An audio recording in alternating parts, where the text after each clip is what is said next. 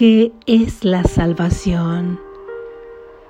La salvación es la promesa que Dios te hizo de que finalmente encontrarás el camino que conduce a Él y Él no puede dejar de cumplirla. Garantiza que al tiempo le llegará su fin, al igual que a todos los pensamientos que se originaron en Él. La palabra de Dios se le concede a toda mente que cree tener pensamientos separados a fin de reemplazar esos pensamientos de conflicto con el pensamiento de la paz. El pensamiento de la paz le fue dado al Hijo en el mismo instante en que su mente concibió el pensamiento de la guerra. Antes de eso no había necesidad de ese pensamiento, pues la paz se había otorgado sin opuestos y simplemente era. Una mente dividida, no obstante, tiene necesidad de curación y así el pensamiento que tiene el poder de subsanar la división pasó a formar parte de cada fragmento de la mente que seguía siendo una, pero no reconocía su unidad al no conocerse a sí misma, pensó que había perdido su identidad. La salvación es un deshacer en el sentido de que no hace nada.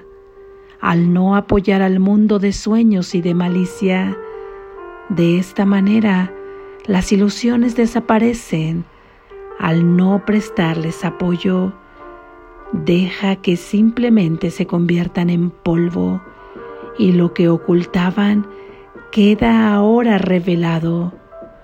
Un altar al santo nombre de Dios donde su palabra está escrita con las ofrendas de tu perdón depositadas ante Él y tras ellas no mucho más allá el recuerdo de Dios.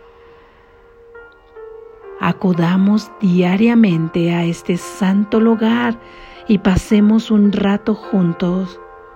Ahí compartimos nuestro sueño final. Es este un sueño en el que no hay pesares, pues contiene un atisbo de toda la gloria que Dios nos ha dado. En él se ve brotar la hierba, los árboles florecer y los pájaros hacer sus nidos en su ramaje.